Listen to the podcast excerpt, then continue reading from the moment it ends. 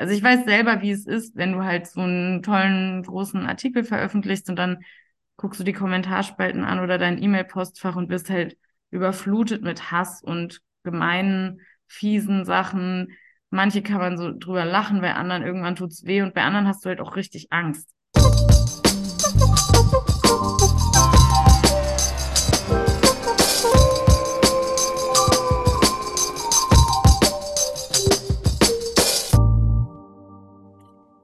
Salon 5 Reporterin Nasra hier und ich sitze hier mit jemandem von Reporter ohne Grenzen. Möchtest du dich einmal vorstellen?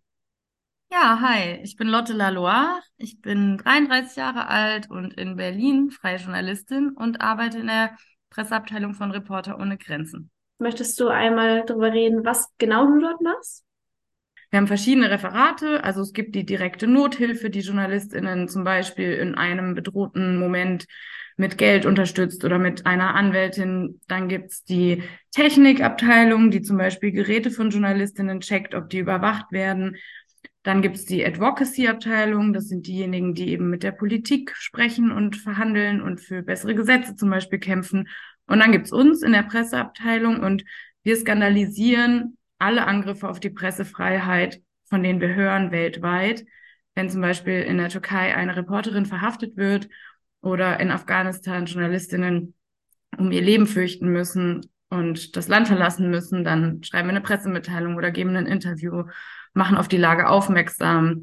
Ähm, es ist in jedem Land so ein bisschen unterschiedlich, wie es Journalistinnen und Journalisten geht. Und wir versuchen das weltweit eben ganz laut zu skandalisieren, so dass sich möglichst was ändert, so dass Journalistinnen und Journalisten nicht mehr ermordet, entführt, bedroht, beleidigt oder verhaftet werden. Genau, heute sprechen wir über Pressefreiheit. Ich habe mich nämlich vorher schlau gemacht und es gibt natürlich ja. ganz viele Nuancen, eben wie man den Begriff Pressefreiheit einmal festhalten kann. Vielleicht möchtest du uns darüber ein bisschen was erzählen. Ja, sehr gerne. Also wir bei Reporter ohne Grenzen definieren Pressefreiheit als die Fähigkeit von Medienschaffenden, als Einzelpersonen oder als Kollektiv Nachrichten im öffentlichen Interesse auszuwählen, zu produzieren und zu verbreiten und das Ganze unabhängig von politischer, wirtschaftlicher, rechtlicher oder sozialer Einmischung und ohne bedroht zu werden in ihrer physischen oder psychischen Sicherheit. Und vielleicht nochmal juristisch gesprochen ist Pressefreiheit ein Freiheitsrecht, was auch ein Abwehrrecht gegen den Staat ist. Also was die Freiheit der einzelnen Personen sichert, ohne Einmischung oder Bedrohung durch den Staat, also zum Beispiel Deutschland, äh, arbeiten zu können. Ähm, die Organisation erstellt jährlich ja eine Rangliste der Pressefreiheit. Unter welchen Kriterien wird denn eigentlich gerankt? Für die Rangliste der Pressefreiheit schauen wir uns verschiedene Bereiche an, zum Beispiel den politischen Kontext in einem Land.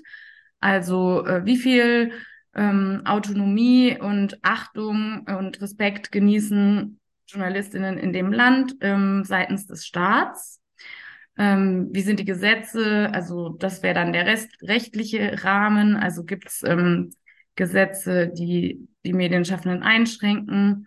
Äh, ja, ist zum Beispiel, wenn Journalistinnen angegriffen werden, gibt es dann ähm, äh, Urteile, Gerichtsverfahren und Strafen für die Täter oder herrscht da weitgehende Straffreiheit, wie zum Beispiel in Lateinamerika ist ein ganz großes Problem. Gerade in Mexiko werden Journalistinnen oft ähm, eben ermordet. Das ist das Land mit der höchsten Zahl an Morden. Und ganz oft werden diese Verbrechen nicht aufgeklärt und die Täter kommen einfach so davon, ohne Strafe. Das ist so ein Beispiel für den ganzen Teil zu dem rechtlichen Rahmen. Dann ist der wirtschaftliche Kontext wichtig. Da geht es zum Beispiel drum, ja, unter welchen wirtschaftlichen Zwängen stehen Medienunternehmen? Ähm, ist es sehr schwierig, ein Medium zu gründen? Ähm, kriegt man ähm, staatliche Subventionen, also Geld ähm, oder nicht? Herrscht Korruption? Ähm, ja, wie geht's quasi den Medien finanziell? Ähm, ist es möglich, eben Journalismus zu machen? Ähm, dann gibt's die soziokulturellen Aspekte, die wir uns anschauen. Also welche ja, Zwänge, welchen Zwängen sind JournalistInnen ausgesetzt? Zum Beispiel eben neben der, ja, der, der Feindschaft der gegen die Pressefreiheit gibt es ja auch noch andere Probleme in der Welt, also Sexismus oder Rassismus und das kann sich eben ja auch vermischen gemeinsam, also mit ähm, der Ablehnung der freien Presse. Wir hatten zum Beispiel ein Stipendien, Stipendienprogrammsteilnehmerin aus Indien, eine Journalistin, die Srishti, die war hier und die hat eben ganz stark davon berichtet, wie das ist als Frau im Journalismus, dass es da nämlich noch schwieriger ist, frei zu berichten als als Mann. Das wäre dann so ein Beispiel. Das gucken wir uns an. Und der nächste Punkt ist die Sicherheit. Ähm, ja, sind ähm, JournalistInnen psychisch und physisch sicher vor ja eben zum Beispiel Körperverletzungen. Ich habe ja schon von den Morden gesprochen, aber es gibt ja noch andere Formen der Gewalt, insbesondere eben auch psychische. Ne? Also wenn du Morddrohungen bekommst, wo deine Adresse veröffentlicht wird und gesagt wird, deine zweijährige Tochter wird nicht mehr weiter leben, wenn du weiter diese Sachen berichtest oder sowas, dann hast du natürlich total Angst, kriegst Panik, es ist schrecklich, es ist ja auch psychische Gewalt ähm, genau, die ähm, dann dazu führen kann, dass Journalistinnen ihren Job aufgeben, wie es jetzt zum Beispiel selten passiert in meiner Wahrnehmung, weil viele Journalistinnen sehr kämpferisch sind, aber es macht schon was mit einem. Und ja, also jeder weiß ja, wie schlimm das ist, wenn man Angst hat. Und ich glaube, sowas will man sich gar nicht vorstellen, wie es einem dann geht. Ähm, das ist ein Aspekt, den wir auch bei der Sicherheit berücksichtigen, aber eben natürlich auch die ganz klassischen physischen ähm, ja, Folter, Entführung, Mord, ähm, schlimmen Sachen, die eben passieren. Ähm, ja, das wären die, das wären die Themengebiete, die in die, in die Rangliste der Pressefreiheit einfließen und die werden dann, ähm, da gibt es jeweils zu jedem Bereich eben Fragen, die wir dann Expertinnen und Experten weltweit in jedem Land stellen. Mm, also das sind Leute aus verschiedenen Bereichen, natürlich viele Journalistinnen, aber auch zum Beispiel Medien, Wissenschaftsprofessorinnen oder Mitglieder von äh, Beiräten, die sich damit befassen und die beantworten diese Fragen. Und dann wird es mit einer komplizierten Formel so zusammengerechnet und, und dann diese Rangliste erstellt, wo dann irgendwie ähm, ja 180 äh, Länder sortiert sind in der Reihenfolge, so wie die Pressefreiheit bei ihnen eben ist. Deutschland hat sich innerhalb der Rangliste 2021 um drei äh, Plätze verschlechtert. Was können die Gründe dafür sein? Ja, das können wir ganz klar sagen. Dies können, haben wir auch alles auf unserer Website aufgeschlüsselt. Bei Deutschland war es tatsächlich das ganz große Problem der Sicherheit, also dieser letzte Bereich, den ich eben schon erklärt habe, weil es eben sehr viele gewaltsame Angriffe auf der Straße auf Medienschaffende gab.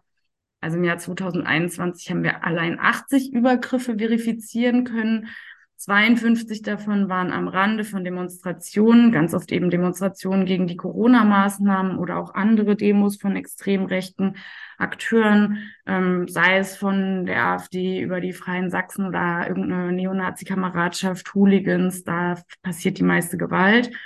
Ähm, auch im antisemitischen Bereich haben wir immer wieder ähm, viele Übergriffe, ja, und Demonstrationen sind eben in Deutschland mittlerweile ein sehr, sehr gefährlicher Ort für Journalistinnen, sodass Deutschland 2021 im Bereich Sicherheit von uns nur 66 von 100 möglichen Punkten bekommen hat. Das ist schon sehr schlecht für so ein sehr reiches und eigentlich ja schon demokratisches äh, Industrieland. Ja, und das war so der zentrale Grund, warum, warum sich Deutschland verschlechtert hat. Das könnt ihr auch alles auf unserer Website nachlesen. Wir haben da die ganze Methode und die ganzen Tabellen veröffentlicht. Ein anderer Aspekt war die Gesetzeslage. Also in Deutschland sind Journalistinnen immer noch nicht ausreichend geschützt vor Überwachung. Überwachung durch Geheimdienste, Überwachung durch eben zum Beispiel den Bundesnachrichtendienst. Da gibt es keinen ausreichenden Schutz ähm, auch für die Quellen. Auch also Journalistinnen können ja nur gut recherchieren, wenn Leute ihnen auch was erzählen, ne? wenn die Leute ihnen vertrauen können. Ähm, ich erzähle das dir jetzt, aber ich krieg dann keine Probleme, ja. Und ähm, wenn die Quellen aber nicht äh, ganz äh, geheim bleiben, wenn die Journalistinnen keinen Quellenschutz mehr garantieren können, weil zum Beispiel ihr Handy halt überwacht wird und irgendein Polizei oder, oder Verfassungsschutz oder anderer Geheimdienst aus einem anderen Land da halt alles hört, mit wem sie über was wann gesprochen haben, dann, dann können die Journalistinnen den Quellen ja nicht mehr garantieren, dass sie wirklich sicher sind. Naja, und dann ist halt die Folge, dass Journalistinnen irgendwann Probleme haben, Quellen zu finden. Ne? Also und deswegen ist das auch eine Bedrohung für die Pressefreiheit, so staatliche Überwachung. Das ist jetzt auch nicht nur in Deutschland ein Problem. Es war auch in Griechenland jetzt gerade der große Pegasus-Spionagefall. Das ist generell weltweit ein Problem, aber da sind halt eben die Gesetze in Deutschland immer noch so, dass der Geheimdienst sehr viel darf. Und das ist auch gar nicht immer Absicht, dass der Geheimdienst dann sagt, wir wollen jetzt mal gucken, was die Journalistin da macht, mit wem hat die denn gesprochen, sondern die suchen dann auch manchmal nach bestimmten Stichwörtern oder so. Und ähm, dann landen sie irgendwie in einer E-Mail, in einem E-Mail-Verlauf von einer Journalistin mit ihrer Quelle und ähm, zack, wird die Journalistin so automatisch überwacht, vielleicht gar keine Absicht, aber eben trotzdem gefährlich. Und genau, es gibt ähm, immer noch andere gesetzliche Probleme, zum Beispiel, dass ähm, Journalistinnen stellen jemandem eine Frage, zum Beispiel bei einer Behörde bei, oder bei einem Ministerium ähm, und kriegen keine Antwort. Und eigentlich ist der Staat verpflichtet, per Gesetz äh, Journalistinnen zu antworten. Äh, zum Beispiel, wenn ich jetzt frage bei der Polizei, was für neue Waffen wurden in NRW angeschafft im Jahr 2021, dann sind es in der Regel Sachen, die die Polizei zum Beispiel beantworten muss. Oder ich kann auch beim Sozialministerium fragen, ähm, wie viel, äh, wie hoch ist die Kindergrundsicherung aktuell und ähm, äh, ja, was weiß ich, so als Beispiel. Und äh, ganz oft kriegt man eben keine Antwort. Und ähm, es ist leider in Deutschland ist Föderalismus, das heißt, in jedem Bundesland ist alles so ein bisschen anders und diese Auskunftsrechte sind eben in jedem Bundesland anders geregelt und in den meisten sind die im Gesetz festgeschrieben, aber zum Beispiel in Bayern fehlt es immer noch. Da steht das nicht so fest im, im äh, lokalen Gesetz.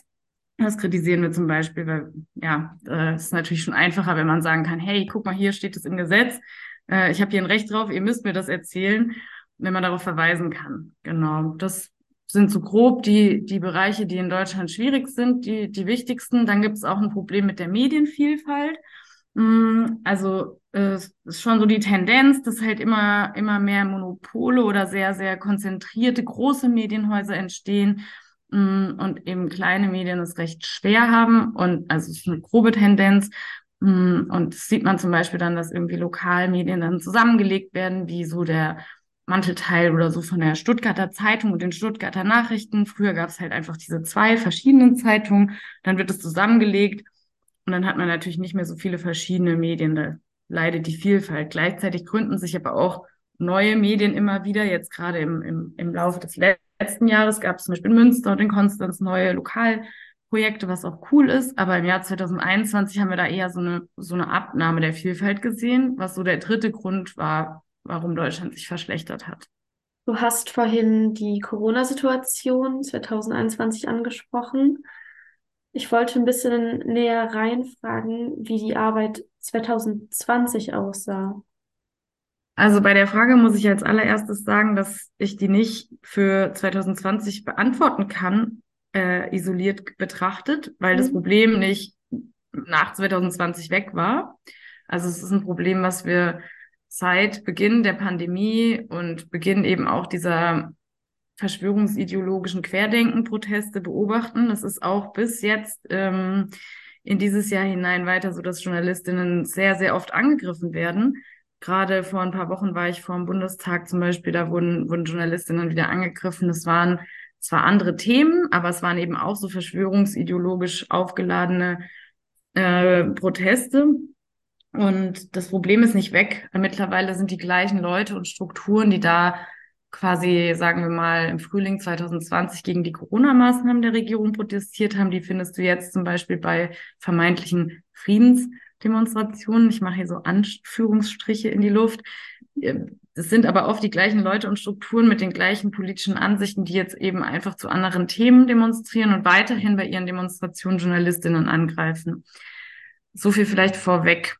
Und was sich eben verändert hat, ist, dass die Zahl der Angriffe in Deutschland durch diese Gruppen eben sehr, sehr hoch gegangen ist. Ich habe es ja eben schon gesagt, 2021 waren das 80 Angriffe, davon eben mehr als 60 bei den Corona-Protesten. Ja, was hat sich verändert? Also die Sicherheit von Journalistinnen, es hat sich verschlechtert. Es ist halt Viele gehen nur noch mit Begleitschutz auf die Straße. Ähm, da gibt's auch ähm, Unterstützung. Zum Beispiel gibt's ähm, Between the Lines, die bieten, das ist so eine Gruppe, die bieten das in Sachsen an für freie JournalistInnen, die eben oft ja weniger Geld haben und sich jetzt nicht einfach mal, wenn die für 50 Euro einen, einen, einen Bericht schreiben, so wenig ist das Honorar manchmal oder für 100, können die sich ja nicht leisten, noch für 200 Euro einen Begleitschutz zu bezahlen. Die machen das ehrenamtlich. Ähm, wir haben auch bei Reporter ohne Grenzen einen Schutzkodex eingeführt. Das ist so eine Verpflichtung, wo große Zeitungen und Verlage sich freiwillig verpflichten, ihre Reporterinnen und Redakteurinnen besser zu schützen, wo sie zum Beispiel sagen, okay, wir stellen eben Sicherheitspersonal zur Verfügung. Wir, wir ähm, stellen auch, wenn was passieren sollte, danach irgendwie psychologische oder juristische Unterstützung zur Verfügung und wir bezahlen es und kümmern uns besser um die Sicherheit unserer Mitarbeitenden. Diesen Schutzkodex haben auch schon große Medien wie jetzt der Spiegel oder die Taz oder so unterschrieben und, und machen da mit. Wir sind gerade dabei, es auszuwerten, wie gut es läuft. Wir haben da zum Beispiel auch einen Stammtisch eingeführt, wo, wo gewaltbetroffene Journalistinnen sich treffen können, damit sie sich einfach mal austauschen und merken, okay, ich bin damit nicht alleine. Das tut ja oft schon sehr gut, darüber überhaupt mal zu sprechen. Und dann auch irgendwie haben wir mal Experten eingeladen, die dann nochmal erklären, wie kann man sich besser schützen.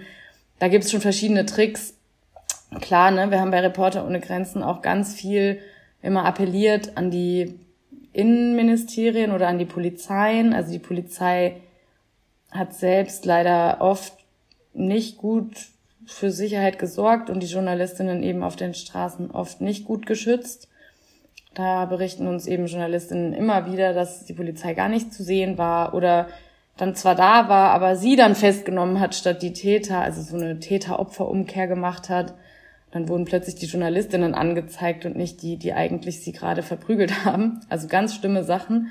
Ähm, ja, oft behauptet die Polizei auch, sie sei mit zu wenig Personal vor Ort und unterbesetzt und deswegen könnte sie nichts machen. Das ähm, nehmen wir aber nicht ganz so ab, weil ganz oft ist die Polizei auch da in, in großer Zahl und schützt die Journalistinnen trotzdem nicht. Also da fehlt es auch an Sensibilisierung. Also die Polizei müsste viel besser in ihrer Ausbildung und auch im Laufe ihrer Karriere, in ihrer Weiterbildung nochmal erklärt bekommen, was ist Pressefreiheit, warum ist es wichtig, wie können wir Journalistinnen schützen. Da gab es dann im Laufe der Corona-Zeit auch hier und da einzelne Verbesserungen, also zum Beispiel in Halle, das ganze Einsatz, also extra Einsatztrupps abgestellt wurden, um die Presse zu schützen. Aber es gibt auch einfach notorisch pressefeindliche oder ja unbelehrbare Kommissariate, wie irgendwie zum Beispiel in Wetzlar, das ist jetzt mal ein Negativbeispiel, ähm, wo wir gefühlt keine, keinerlei Bereitschaft sehen, was zu tun. Und dann gibt's noch die so dazwischen, wie in Berlin, die immer betonen, dass ihnen Pressefreiheit wichtig ist. Trotzdem haben wir auch letztes Jahr jetzt hier schon wieder ganz viele Angriffe erlebt, wo die Polizei eben nicht für Sicherheit gesorgt hat. Und dann eben im Jahr 2021 gab es in Deutschland bundesweit auch zwölf Fälle, wo die Polizei selber die Presse angegriffen hat. Also zum Beispiel so ein Protest, da wurde irgendein besetztes Haus in Berlin geräumt, wo die Leute rausgeworfen wurden und da war jemand mit einer Presseweste, also ganz klar zu erkennen als Presse. Und trotzdem wurde mit dem Wasserwerfer auf die Person gezielt und Wasser auf den, auf den Journalist, also der Journalist wurde vom Wasserwerfer angegriffen, obwohl er klar als Journalist zu erkennen war. Das ist nur so ein Beispiel für diese zwölf Angriffe, die wir da gesehen haben. Und ähm, da gibt es jetzt schon langsam auch so eine Veränderung, eine Verbesserung, hoffe ich, aber ja, das, ähm, das war so das Problem, seit diese, diese Angriffe bei den Demos so, so zugenommen haben, ja. Es ist ähm, noch viel Luft nach oben für Verbesserungen, gerade seitens der Polizei. Welche Projekte oder Kampagnen hat Reporter ohne Grenzen derzeit im Gange, um die Pressefreiheit zu verteidigen und auch zu fördern? Also wir haben super viele Kampagnen. Wir sind ja eine weltweit aktive Organisation mit ähm, Büros und Sektionen in, von Frankreich über Senegal bis nach Finnland oder Österreich oder Taipei. Genau, also es sind, ähm, es gibt sehr viele Kampagnen. Ein wichtiger Punkt ist zum Beispiel, dass wir uns schon lange, lange für China einsetzen. Also China ist ein Land, wo ganz, ganz viele Journalistinnen im Gefängnis sitzen. Es ist in der Presse, in der Rangliste schneidet es sehr ab. Das tauscht immer so ein bisschen mit Nordkorea und Eritrea. Das sind so die schlechtesten Länder überhaupt. Und ja, da haben wir zum Beispiel Kampagnen für einzelne JournalistInnen. Gerade eben auch, was die Ursprünge von, von Corona betrifft, haben viele JournalistInnen dort ja sehr, sehr gute Arbeit gemacht und sind dann verfolgt und ins Gefängnis geworfen worden. Also Chan Chan ist ein Beispiel, aber es gibt noch andere. Und was wir da machen, ist Teil der Kampagne ist eben Naming und Shaming, also die Verfolgung zu kritisieren und immer wieder darauf hinzuweisen, auch auf allen möglichen asiatischen Sprachen was zu veröffentlichen ähm, und eben aber auch Druck auf westliche Regierungen aufzubauen. Zum Beispiel als Olaf Scholz nach China gereist ist, habe ich ein Statement geschrieben, in dem wir gefordert haben, dass er eben auf die Lage von Journalistinnen in China aufmerksam machen soll in seinem Gespräch äh, vor Ort. Ähm, das wurde dann von vielen Presseagenturen äh, hier aufgegriffen. Er hat es leider trotzdem nicht angesprochen, vermute ich so, aber ähm, den Druck eben auf westliche Staaten zu erhöhen, weil so undemokratische, totalitäre Regime, wie es China mittlerweile ist, die hören ja nicht mehr drauf, wenn man sagt, hey, ist aber nicht cool, was ihr da macht, ist denen ja egal, ja. Aber westliche Staaten, die eben gerade auch Wirtschaftsgeschäfte mit, mit China oder der Türkei oder, oder anderen problematischen Staaten haben, da kann man ja noch in Demokratien noch ein bisschen mehr erreichen. Ne? Also Olaf Scholz interessiert es einfach noch mehr als Xi Jinping, ähm, wenn man ihn kritisiert. Und deswegen machen wir ganz oft auch so indirekte Kampagnen. Dann unterstützen wir allein für China mit 100.000 Euro im Jahr die Nothilfe einfach, um Journalistinnen vor Ort zum Beispiel VPN-Verbindungen zur Verfügung zu stellen, damit sie eben trotz Internetzensur weiterarbeiten können. Oder wir holen auch Stipendiatinnen hierher nach Berlin, dann bekommen die hier eben Sicherheitstrainings. Wir machen im Digital Security Lab, checken wir ihre Geräte auf Spyware. Habe ich ja schon ein paar Mal erwähnt, dass eben oft auch so ist, dass Journalistinnen eben so Spionagesoftware auf ihren Geräten haben und dann der Quellenschutz schwierig ist. Das äh, prüfen wir hier und ähm, bringen den Stipendiatinnen, die hier sind, dann auch bei, wie sie sich künftig auch besser selber schützen können und wie sie das auch in ihren Ländern anderen KollegInnen dann weitergeben können. Ähm, dann haben wir zum Beispiel auch so Kampagnen, weil ich Zensur gerade angesprochen habe, dass wir ähm, mit Hilfe vom Computerspiel Minecraft ähm, zensierte Medieninhalte äh, wieder bereitstellen. Also es ist die Uncensored Library heißt das Projekt. Und das äh, Spiel Minecraft kennen ja viele. Das ist das weltweit meistgespielte Computerspiel. Und das kann man überall, auch in den schlimmsten Ländern, die sonst total viel Zensur haben, kann man das eigentlich frei im Internet bekommen. Auch in China oder Vietnam oder ähm, Ägypten, Mexiko, Russland, wo auch immer die Pressefreiheit eingeschränkt wird und Zensur herrscht, kann man dieses Spiel aber spielen. Und wir haben das dann so gemacht, wenn die Nutzerinnen von dem Spiel da quasi virtuell durchlaufen, dass sie dann da in der Bibliothek äh, über dieses Spiel wieder auf ähm, Medienartikel zugreifen können, die in der Zeitung in ihrem Land aber gesperrt sind. Also die sie auf der Website der Zeitung nicht kriegen würden, weil die gar nicht funktioniert. Das ist so ein Schlupfloch zum Beispiel, was wir so ein bisschen spielerisch ausnutzen, ist eher für jüngere Leute. Also falls ihr zum Beispiel Computer spielt, könnt ihr es euch ja mal anschauen auf unserer Website The Uncensored Library. Dann haben wir noch eine andere Kampagne, da ist eher so mit ähm, Tonaufnahmen haben wir da gearbeitet, Sound of Justice. Und zwar habt ihr vielleicht gehört, dass in den ähm, ähm, in Saudi-Arabien ist die Lage der Pressefreiheit ja auch nicht so gut.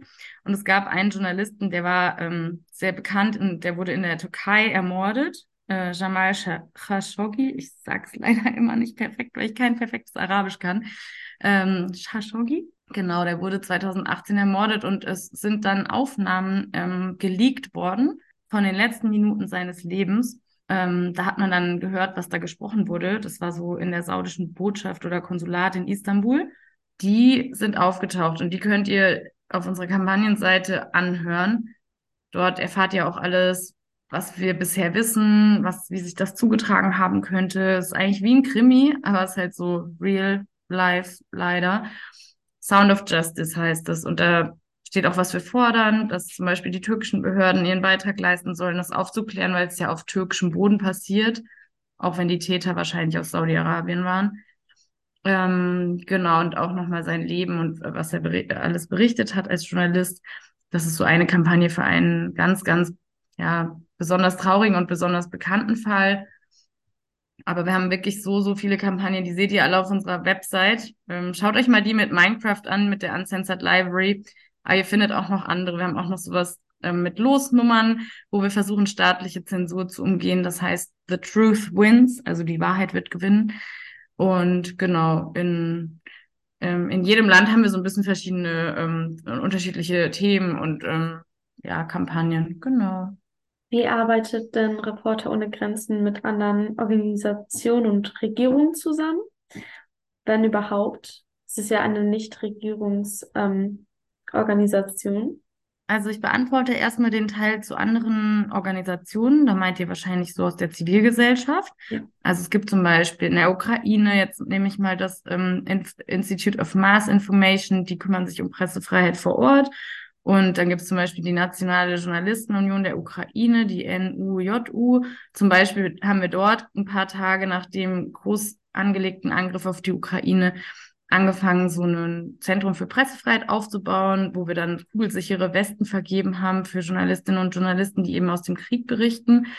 Da gab es noch ähm, Beratung und Unterstützung anderer Art. Das haben wir zum Beispiel mit unseren Partnern dort vor Ort gemacht. Also da hatten wir dann halt eben gemeinsam die Idee und die haben das dann vor Ort umgesetzt. Und dann gab es natürlich Geld auch von aus Paris, wo ja unsere Zentrale sitzt und von uns. Mm, das ist ein Beispiel für so eine Kooperation. Ein anderes Beispiel ist zum Beispiel, als die Taliban in Afghanistan wieder die Macht übernommen haben im August 21, haben wir mit der Kabul-Luftbrücke, also einem Bündnis von ja auch zivilgesellschaftlichen äh, Gruppen zusammengearbeitet. Und da war unsere Rolle dann, dass wir eben gesagt haben, wir checken, wer wirklich Journalistin oder Journalist ist, wer auf diese Liste kommt, die dann ähm, eben das Land noch gerade so rechtzeitig in diesen dramatischen Szenen, die alle noch im Kopf haben, ne, am Flughafen in Kabul noch gerade so ins Flugzeug rein konnten. Das war ja ganz schlimm, weil sehr, sehr viele Menschen in Afghanistan ja von den islamistischen Taliban bedroht sind.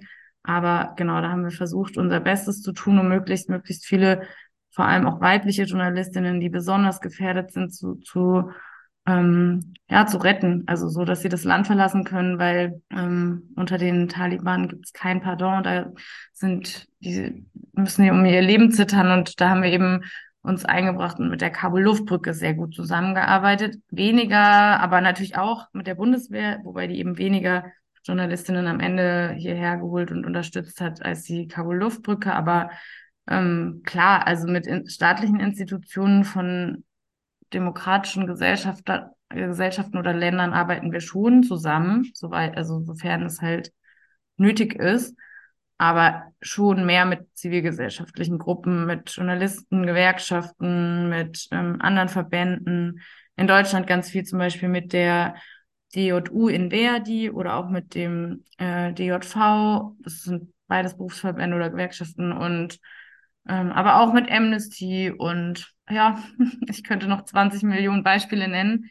Ohne unsere Partnerorganisation würden viele Sachen gar nicht funktionieren. Wie werdet ihr dann eigentlich finanziert? Über Spenden und über Mitgliedsbeiträge. Also wir sind ja ein Verein, wo ihr eintreten könnt, wenn ihr sagt, Pressefreiheit ist mir wichtig.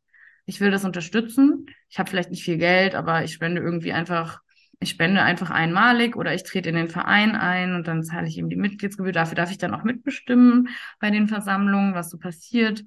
Und genau, das sind, ähm, da kriegen wir zum Glück relativ gut Geld zusammen, um unsere Arbeit machen zu können. Aber natürlich, ne, wenn wir mehr Geld haben, können wir noch mehr machen. Es, es, es passieren so viele Angriffe auf die Pressefreiheit, dass wir natürlich nicht immer alles schaffen. Am Ende sind wir halt eine NGO. Äh, die eben auch begrenzte Ressourcen hat. Und ja, wir haben ein Programm, wo der Berliner Senat Geld bisher für gibt. Das ist das Berliner Stipendienprogramm. Und ich hatte ja Mexiko schon erwähnt, da gibt es auch Gelder vom äh, Bundesministerium für wirtschaftliche Zusammenarbeit äh, oder für Entwicklungszusammenarbeit. Das ist das äh, Projekt mit Mexiko. Also genau, wir haben eigentlich in jedem Land vor Ort lokale lokale Partner und Partner, Partnerinnen. Wie sieht die Zukunft der Pressefreiheit in einer zunehmend digitalen Welt aus? Also ich kann nicht in die Zukunft schauen und ähm, ich habe keine Glaskugel, ich kann auch nichts sicher vorhersagen, aber was wir ja jetzt auch schon beobachten können, ist, durch die Digitalisierung wird ja einfach das, das Handy, der Laptop, das Internet wird immer wichtiger für unsere Arbeit. Früher hat man sich ja jetzt so als Journalistin zum Beispiel einfach mal mit irgendwem in der Telefonzelle angerufen, sag ich mal, und auf, im Kaffee getroffen und geredet. Und heute ist ja alles einfach zum Beispiel übers Handy, ne? Also ich habe irgendwie lesen einen Artikel auf dem Handy, habe eine Idee, recherchiere, wen ich fragen könnte, kontaktiere die Person, schreibt der irgendwie über Signal und dann ähm, haben wir vielleicht einen Jitsi oder Zoom-Meeting über auch wieder dieses Handy. Das heißt, dieses Gerät ist ja so der Dreh- und Angelpunkt, wo alles drüber läuft. Und das heißt natürlich auch, dass die Gefahr von Überwachung, von digitaler Überwachung wächst. Also ich sage jetzt mal so plump wieder, früher hätte ja dann irgendwer einen Spion in, an den Tisch neben uns im Café setzen müssen. Und jetzt ist es eben so, dass die Geräte eben das Einfallstor sind für Überwachung. Und wenn ich da jetzt eine Spionagesoftware auf meinem Handy habe, zum Beispiel Pegasus oder einen Staatstrojaner oder all diese Dinge, das, das, da gibt es ganz verschiedene komplizierte Software-Sachen, die eben auf mein Gerät Zugriff haben und dann kann jemand anders von außen da alles mitlesen. Der kann alle Fotos angucken, was ich auf dem Handy mache. Der kann alles mithören. Der kann sogar das Mikro einschalten von außen. und zuhören, was ich spreche, wenn ich das Handy nur auf dem Tisch liegen habe. Ähm, ja, das heißt, die, ich sage jetzt mal in dem Fall Handys oder auch Laptops und das Internet sind eben ähm, eine Gefahr. Also das ist schon eine Gefahr, dass wir als Journalistinnen ähm, darüber eben sehr stark überwacht werden können von allen möglichen, die es auf uns abgesehen haben. Also oft eben staatliche Geheimdienste, aber es können natürlich auch andere sein. Also vor allem sind es eigentlich autoritäre Staaten, die diese Software kaufen und benutzen. Aber eben, wir sehen das auch in Europa. Also es ist schon auch zum Beispiel in Griechenland oder Deutschland ein Problem. Und gleichzeitig ist das Internet natürlich eine Chance. Ne? Also es vereinfacht sich ja auch vieles. Ich kann jetzt einfach mal meine Kollegin in Taipei anschreiben ich habe irgendwie plötzlich auf Instagram eine interessante Sache äh, gesehen, die in Mali passiert, dann kann ich den, Leut den Leuten einfach schreiben. Also das erleichtert natürlich die Recherchen auch. Es bringt uns näher zusammen. Das ist cool, aber ja, also es ist so Fluch und Segen, ne? Also genau. Und ich denke mal, für die Pressefreiheit müssen wir eben alle einzeln gut aufpassen, dass wir auf Datenschutz achten, mit uns, dass wir gut gucken, was für eine App lade ich mir runter, ist die seriös oder kann ich mir da beim Runterladen dieser was auch immer Schach-App vielleicht dann zusätzlich irgendein Überwachungsding einfangen, was ich gar nicht will. Ähm, das ist jetzt für, für normale Menschen, die nicht Journalistinnen sind, schon, schon gut auf Datenschutz zu achten. Ja, wem, wem gebe ich überhaupt alles meine, meine Daten?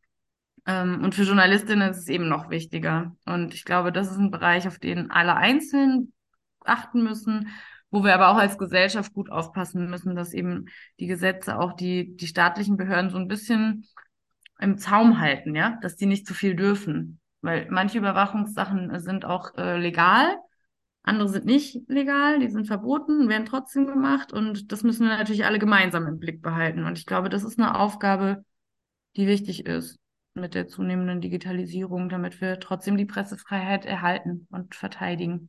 Wie reagiert denn Reporter ohne Grenzen auf den Anstieg von Desinformation und Hassrede im Internet? Das ist ein zweischneidiges Schwert. Also wenn Journalistinnen im Internet angegriffen werden, zum Beispiel beleidigt in den Kommentarspalten, da sehen wir schon die schlimmsten Wörter manchmal, die ich gar nicht wiederholen will, ist natürlich voll belastend und das kritisieren wir. Also da finden wir natürlich klar, die Plattformen wie jetzt so Facebook oder Instagram und so weiter, die müssen sich darum kümmern, dass da keine Hassrede und keine Beleidigung, keine Mordaufrufe und keine was auch immer schlimmen Sachen stehen bleiben. Da braucht es eben Content Moderation, also dass die Plattformen Leute einstellen, die eben gucken, was auf ihren Plattformen eigentlich alles so steht. Und wenn es Hassrede ist oder diskriminierend oder beleidigend, dass es dann gelöscht wird. Das ist klar. Aber es, also ist ja eigentlich Aufgabe der Staaten. Und ähm, die Staaten versuchen, die Plattformen in die Pflicht zu nehmen. Manchmal wird auch so die Verantwortung so ein bisschen hin und her geschoben. Das ist ein Problem, weil am Ende leiden die Journalistinnen drunter. Also ich weiß selber, wie es ist, wenn du halt so einen tollen, großen Artikel veröffentlichst und dann guckst du die Kommentarspalten an oder dein E-Mail-Postfach und bist halt überflutet mit Hass und gemeinen, fiesen Sachen. Manche kann man so drüber lachen, bei anderen irgendwann tut's weh und bei anderen hast du halt auch richtig Angst, ähm, was manche Leute so schreiben. Also ich weiß, wie das ist.